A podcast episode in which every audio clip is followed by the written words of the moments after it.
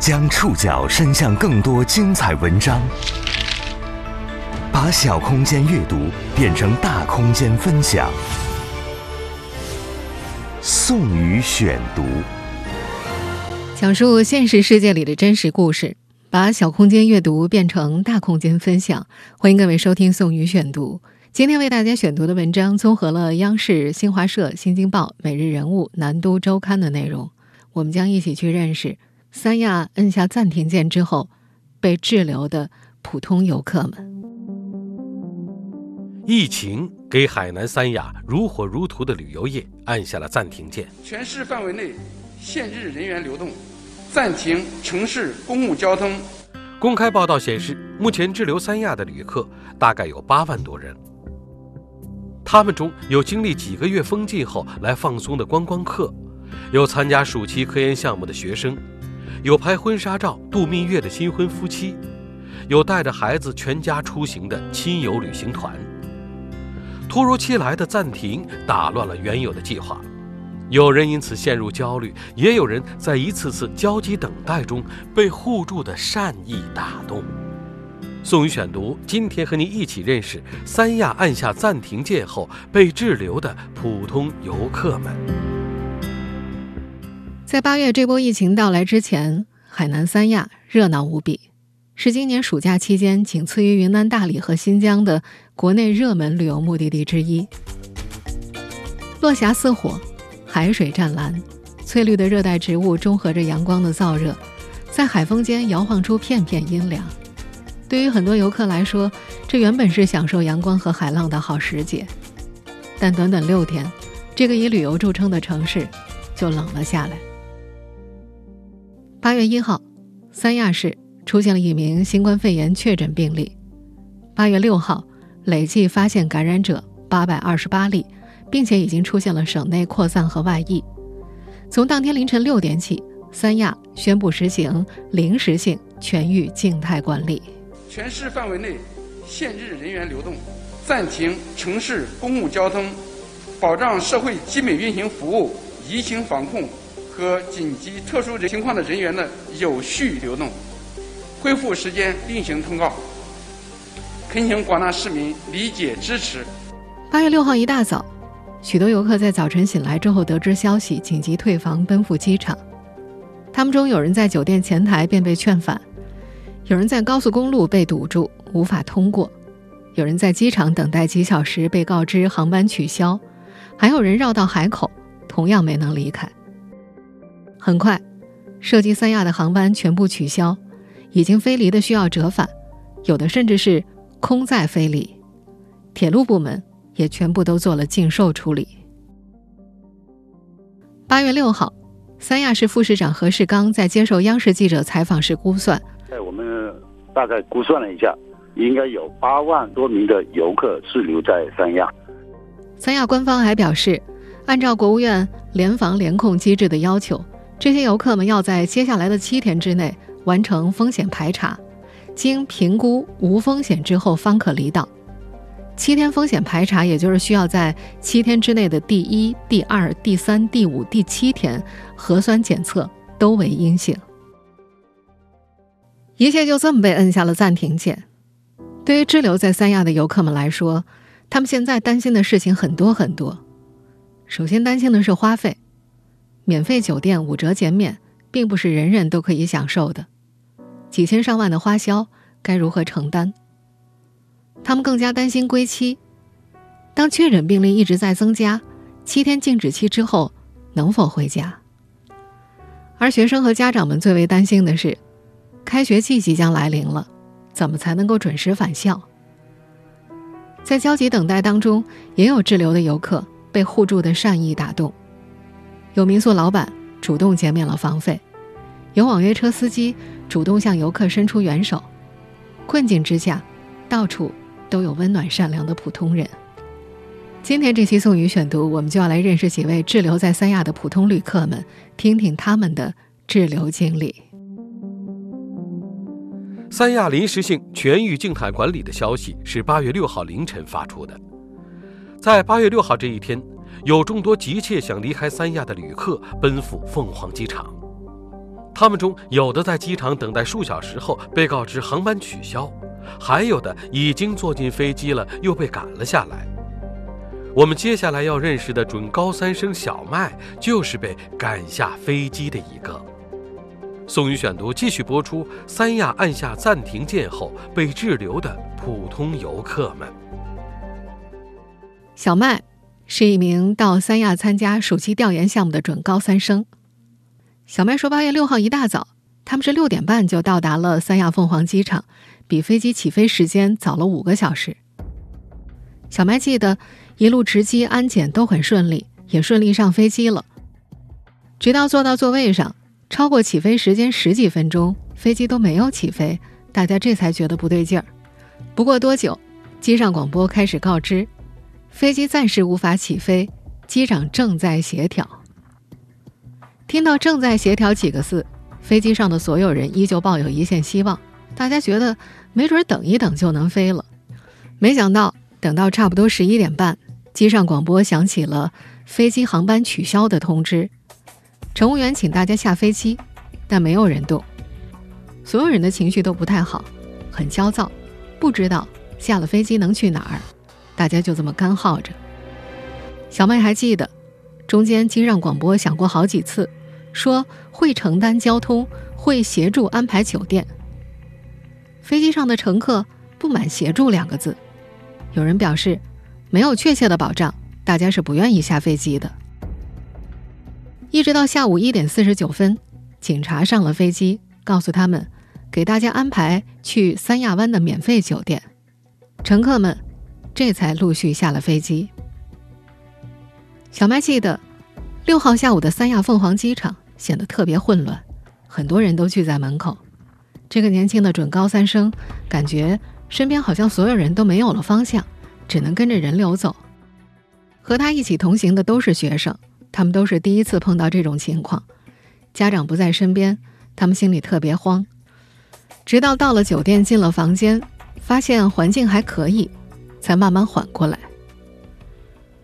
根据三亚市八月七号的疫情防控发布会介绍，截止当天，滞留在三亚凤凰机场的三千八百名游客都得到了妥善安置，游客们被安置在了三亚的。十一家酒店内，一封由三亚市旅游和文化广电体育局以及三亚市旅游行业协会联合会在八月六号共同发出的致市民游客朋友的一封信显示，将为因航班停飞而滞留的游客提供七天酒店食宿。信中还提到，按照国务院联防联控机制要求，游客在完成为期七天风险排查之后，经评估方可离岛。七天免房费，吃饭也可以直接去酒店餐厅，这让小麦他们安心不少。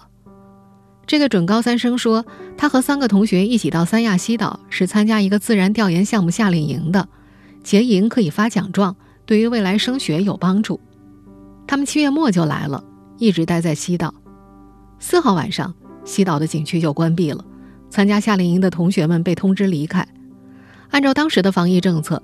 离开三亚的游客需要四十八小时两次核酸阴性才能够坐飞机，他们只能够买六号的飞机票。小麦说，他们一起参加夏令营的同学各个省份都有，有的同学机票买得早，八月六号六点多、八点多的航班都正常起飞了，还有些同学提前坐高铁去了海口，买了早一点的机票，也成功起飞了。而小麦他们的航班就卡在了。能飞和不能飞的航班之间，小麦说就差一点点，然后他们就被困在了三亚。参加夏令营的就剩十几个同学没有飞成，他们被滞留在同一家酒店内。夏令营的带队老师特意从海口坐高铁过来陪着这些孩子们。小麦说，家长们很担心他们，在飞机上他一直跟爸爸妈妈发微信，爸妈的心一直悬着。直到听说他们顺利免费住进酒店，才放心了。小麦开学就要上高三了，假期作业很多，他和同学决定这几天就在酒店里写作业。他唯一担心的就是会不会影响高三开学的课程进度。学校老师已经在群里发通知了，要求去过三亚的要向学校报备。听说小麦他们还被滞留在三亚，老师还没有告诉他们具体的方案。这个年轻的学生感觉，等自己回到当地之后，隔离七加七估计还是需要的。可这样的话，就可能会耽误开学了。他还说，如果没有被赶下飞机滞留在三亚，其实这次西岛之行还是很开心的。根据官方消息，滞留在三亚的游客超过八万人，其中在酒店滞留的有三点二万人，可以免费入住酒店的仅有滞留在三亚凤凰机场的三千八百多人。剩下的更多游客都要面对住宿、餐饮成本上升的问题。宋宇选读继续播出：三亚按下暂停键后被滞留的普通游客们。义乌生意人王果果七月三十一号带着母亲和五岁的儿子到三亚旅游。虽然二号左右他就听说三亚有疫情了，但感觉不是特别严重。那天晚上，他在南航 App 上。买了六号返程的机票，四号一家三口抵达了三亚凤凰岛，在酒店住下，打算六号就回家。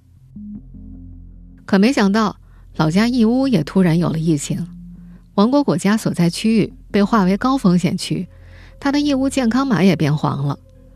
他联系了老家的街道办，对方表示可以回去，但需要隔离。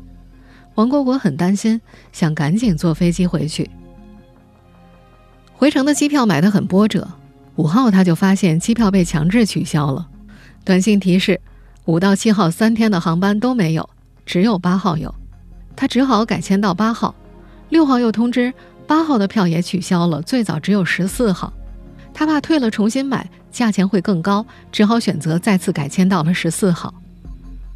回程的机票价格确实一直在涨，王果果发现航班。基本上都没有折扣票了，全部都是全价票。上涨的不只是机票价格，还有住宿费用。在八月六号下午，三亚市召开的新闻发布会上，有关负责人表示，全域静态管理期间，酒店可以为滞留游客提供半价优惠续住服务。王果果住的酒店房价接近九百块钱一晚。六号当天晚上和酒店工作人员交涉的时候，对方表示暂时没有接到半价居住的红头文件。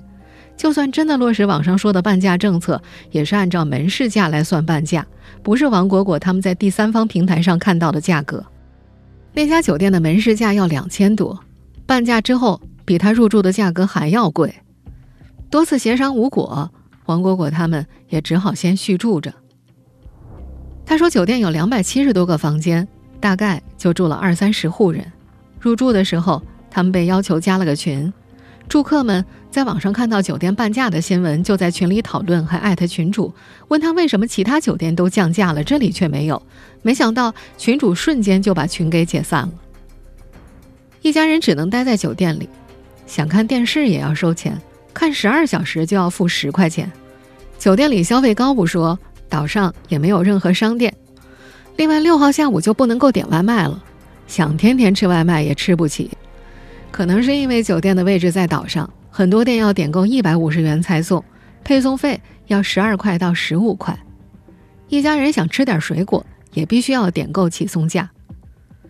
刚入住头几天，每天点外卖，一天差不多要花上五六百块钱。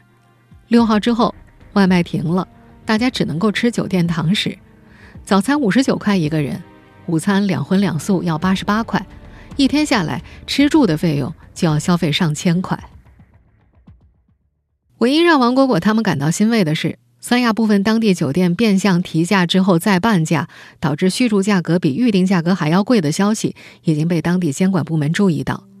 三亚市旅游和文化广电局的工作人员表示，新闻发布会上提出的续住半价优惠服务，应该是在游客原预定价格的基础上进行打折，而不是按照门市价格。当地旅文主管部门也在开会拟定细则方案，会对防疫期间的酒店价格、餐饮等内容进行规定。这个方案会尽快公布。如果酒店方拒绝按照原预定价格的半价提供续住服务而变相提价的，游客可以拨打一二三四五进行投诉，或者在方案出台之后要求酒店退回差价。从八月八号八点半开始，三亚的一二三四五平台也特别开通了旅游涉疫专席。旅游社一专席二十四小时全天候开通，游客可以随时去店反映问题，热线将会协调相关部门全力解决。旅游社一专席号码是八八零三二三四幺八八零三七七四二。对王果果来说，住在三亚的每一天都让他觉得没有安全感。孩子九月一号就要开学了，他们回去的话也至少要隔离十四天，正常上课也够呛。他自己在义乌的生意还有很多订单要处理，困在三亚也没带电脑出来，生意问题就没法处理。他担心自家产品错过这个季节可能就卖不出去了，只能压在手里。本来想着在三亚待个五六天就能回去，没想到三亚和义乌两边疫情同时爆发了。在接受媒体采访时，王果果说：“他现在没有什么别的期盼，只想知道什么时候能够回去。只要能回去，哪怕要隔离的话，也算是有个盼头。”被滞留在三亚的旅客们都在盼望着回家。按照目前的防疫政策，他们能不能回家取决于七天风险排查的结果。到三亚旅游庆生的大学生阿文很是焦虑，这是他今年第三次被封。此前在上海被封了三个月，在成都又被封了两个月，他不知道这次要被封多久。宋宇选读继续播出：三亚按下暂停键后被滞留的普通游客们。四川雅安姑娘阿文是到三亚来旅游庆生的，她生在八月一号，一直非常喜欢海边，几乎每年寒暑假都会到三亚旅游。和父母来过，也和同学来过。这次他和一个朋友七月二十八号就到了海南。两个女孩先去了海口，然后又去了万宁，三十一号坐高铁到了三亚。阿文本来打算四号中午坐十二点的飞机回成都，但是四号凌晨三亚出了新的政策，要求四十八小时之内有两次核酸都要出结果才能进机场大厅。阿文他们少了一次核酸。当时在做已经来不及了，酒店前台告诉他们，二十分钟前刚有人从机场回来，跟他们情况一样，根本就走不了，建议阿文他们改签。没办法，他和朋友只能改签到了八月六号。可住哪儿是个问题，当时入住的那家酒店非常贵，一晚上要一千三，再后来更是天天涨价，直奔两千块，即便半价的话也非常贵。阿文说：“幸好。”妈妈有个朋友在三亚亚龙湾开民宿，友情价三百多块一晚，在民宿住了两天，天天都做核酸。到了五号晚上十点，在已经值机的情况之下，阿文接到了航空公司取消航班的电话，又一次没飞成。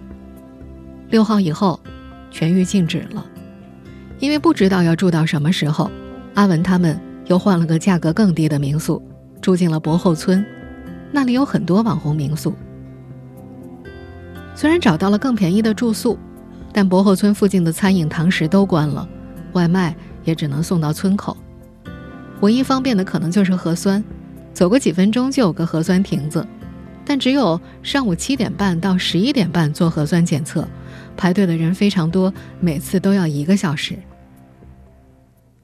这已经不是阿文第一次被居家隔离，上一回是在上海。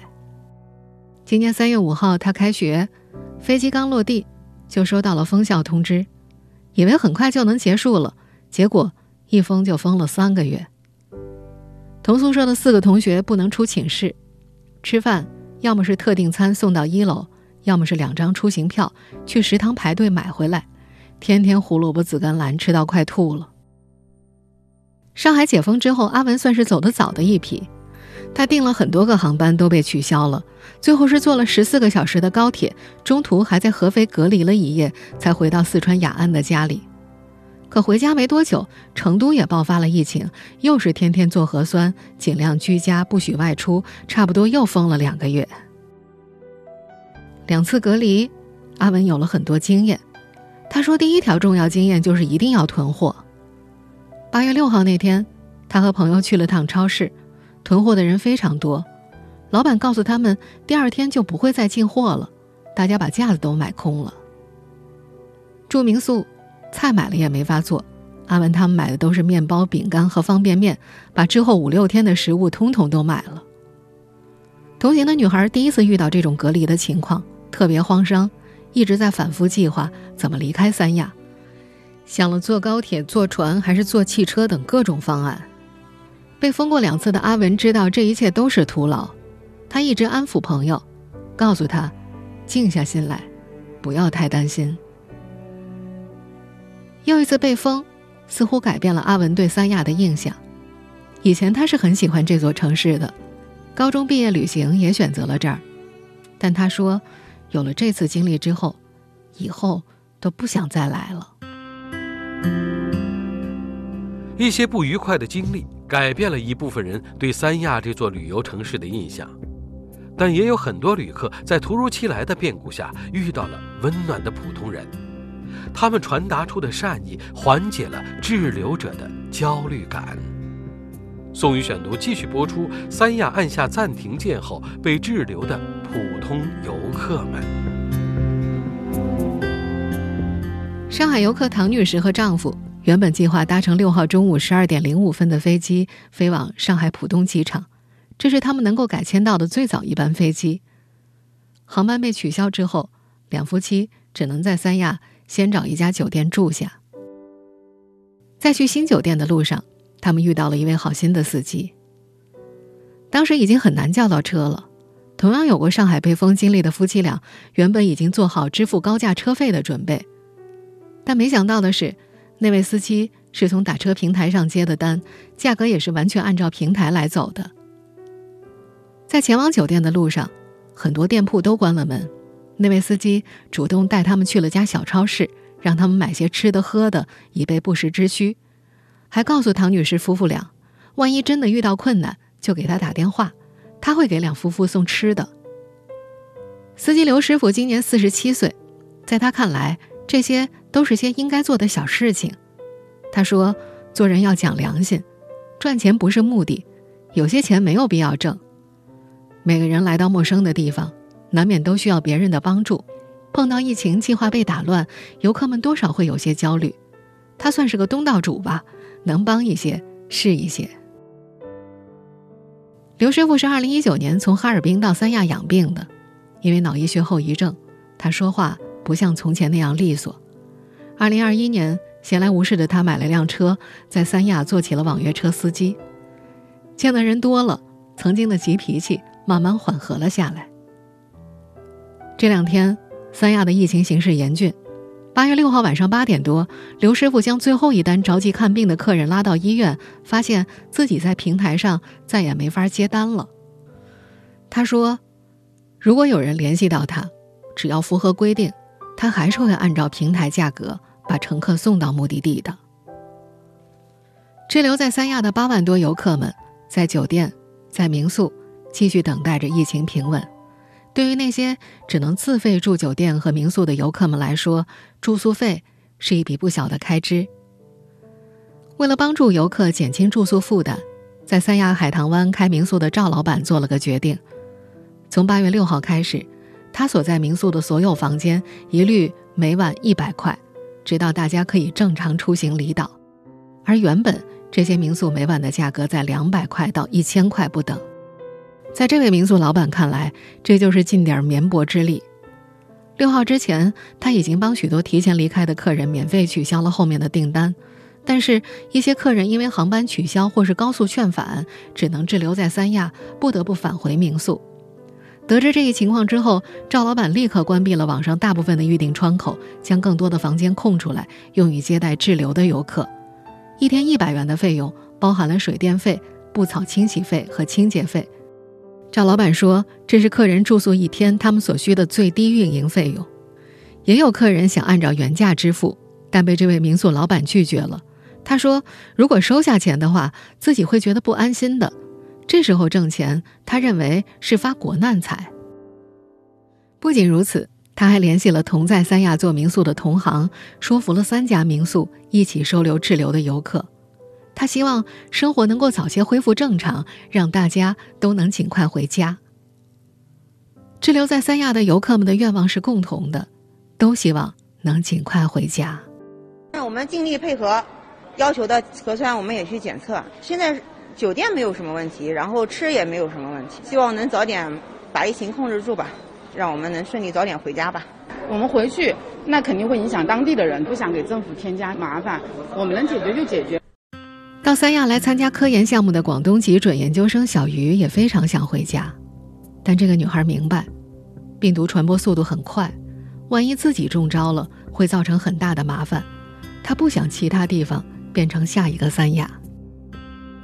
根据央视新闻报道，截至八月八号，海南已有八地宣布临时性全域静态管理，除了三亚之外，还包括东方市主城区、陵水县、儋州市、琼海市、万宁县、澄迈县、海口市。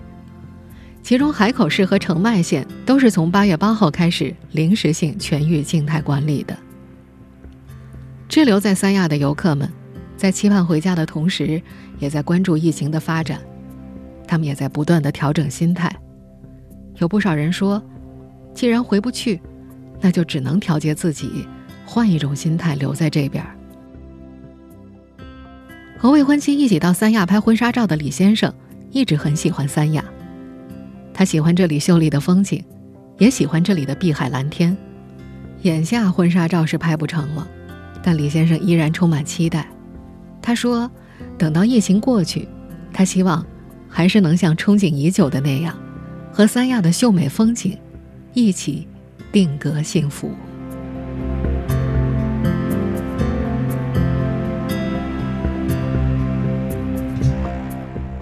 以上您收听的是宋宇选读。三亚按下暂停键之后，被滞留的普通游客们。本期节目综合了央视、新华社、新京报、每日人物、南都周刊的内容。收听节目复播，您可以关注本节目的同名微信公众号“宋宇选读”。我们下期节目时间再见。